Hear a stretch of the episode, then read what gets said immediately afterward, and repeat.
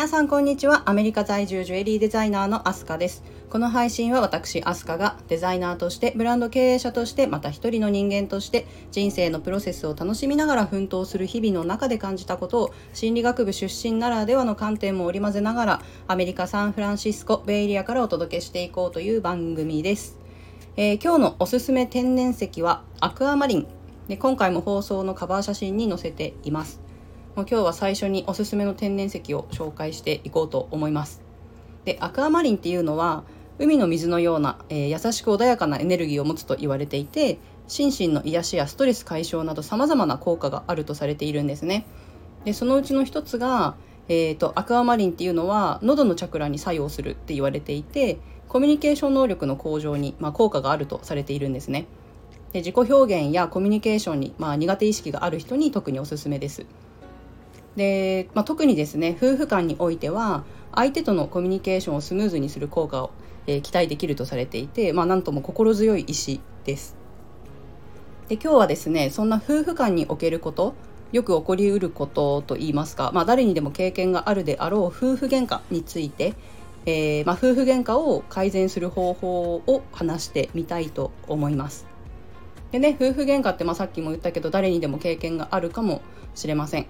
でも、まあ喧嘩が続いてしまうと、まあ、夫婦関係にね悪影響を与えたり、まあ、あるいは子供にも影響を及ぼしたりで、まあ、お互いに傷つくことっていうのもあります。で喧嘩をすること自体は悪いことではないと思うんですけど、まあ、その後の和解が大切かなと。で改善方法を実践してお互いのね気持ちを尊重して幸せな夫婦関係を築いていきましょうということで、まあ、夫婦関係を改善する方法代表的な3つの方法を紹介してみたいと思います。え1つ目がコミュニケーションを改善する。え夫婦喧嘩の原因となるものの多くはコミュニケーション不足、まあ、相手の言葉の受け取り方の違いとかにありますね。でそこでお互いに率直に話し合ってで相手の気持ちを理解するっていうことが、まあ、大切です。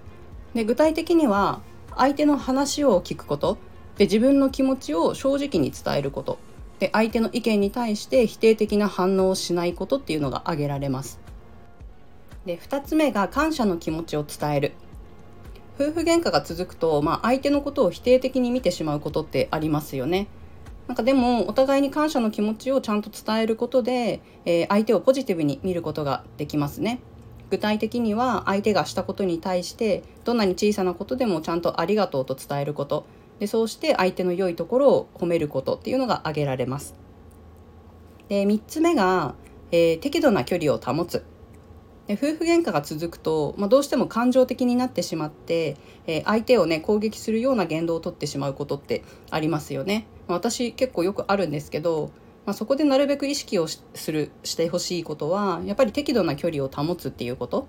で具体的には、まあ、感情的になった時っていうのは一度立ち止まってで相手との距離を取ることでそうして自分の気持ちを整理することで、えー、冷静になってからまた話し合うっていうことが挙げられますね。でまあ、以上の3つの方法を実践することで夫婦喧嘩を改善することが、まあ、できますよと。まあ、ただ夫婦喧嘩の原因や状況によっては専門家のサポートを受けることが、まあ、必要になってくるかもしれません。そういった場合は、まあ、専門家のところへアクセスしてみるのも一つの手だと思います。であと夫婦喧嘩を改善する方法についてちょっと面白い話をご紹介してみたいかなと思います。なんかある夫婦は、えーと、喧嘩のね原因がちょっとしたことであるっていうことに、まあ、気づきましたと。で例えば歯ブラシの使い方やタオルの使い方そういった些細なことがきっかけで喧嘩するっていうことが多かったんですって。でそこでその夫婦はあの、まあ、喧嘩カードというものを作りましたよと。で喧嘩カードっていうのは、えー、喧嘩のね原因となる些細なことを書いたカードのことで、えー、例えばそのさっき言った原因の歯ブラシの使い方が違うとか、えー、タオルを畳むタオルを畳む方向が逆といった具合にですね、まあ、そういったことを書くと。でそして、まあ、そういった喧嘩が起こった時にはその原因が喧嘩カードに書かれているかどうかっていうのを確認してで書かれている場合は、えーとそのカードを引くことにしたんですって。ま例えばそのサッカーのイエローカードとかレッドカードみたいに相手にそれを見せると。でそうすると,、えーとまあ喧嘩カードを引くだけで笑いが生まれるようになって、まあ喧嘩がね収まるようになったっていう話なんですね。でその喧嘩カードを作ることで、えー、些細なことに対しても冷静に対処することができるようになったり夫婦関係が改善されたっていうことなんですよね。でまあ、この話から、えー、喧嘩をね改善するには喧嘩の原因っていうのを客観的に見つめてみることが大事っていうことが分かります。でまた些細なことでも相手にとっては、え、大切なことであるっていうことを理解してで相手の気持ちに寄り添うっていうことも重要だということが伝わってきます。でまあこのカードの方法はねいい案だなと思いつつも、まあ、こちらがねなんかこうホルモンバランス乱れてる時期とかにやられた日にはもうなんかイライラしそうですけど まあ私なんかはねなんかそんなイライラしてるところ想像できちゃうんですけど、まあ、一番改善しなきゃいけないのはホルモンバランスによるイライラかもしれません。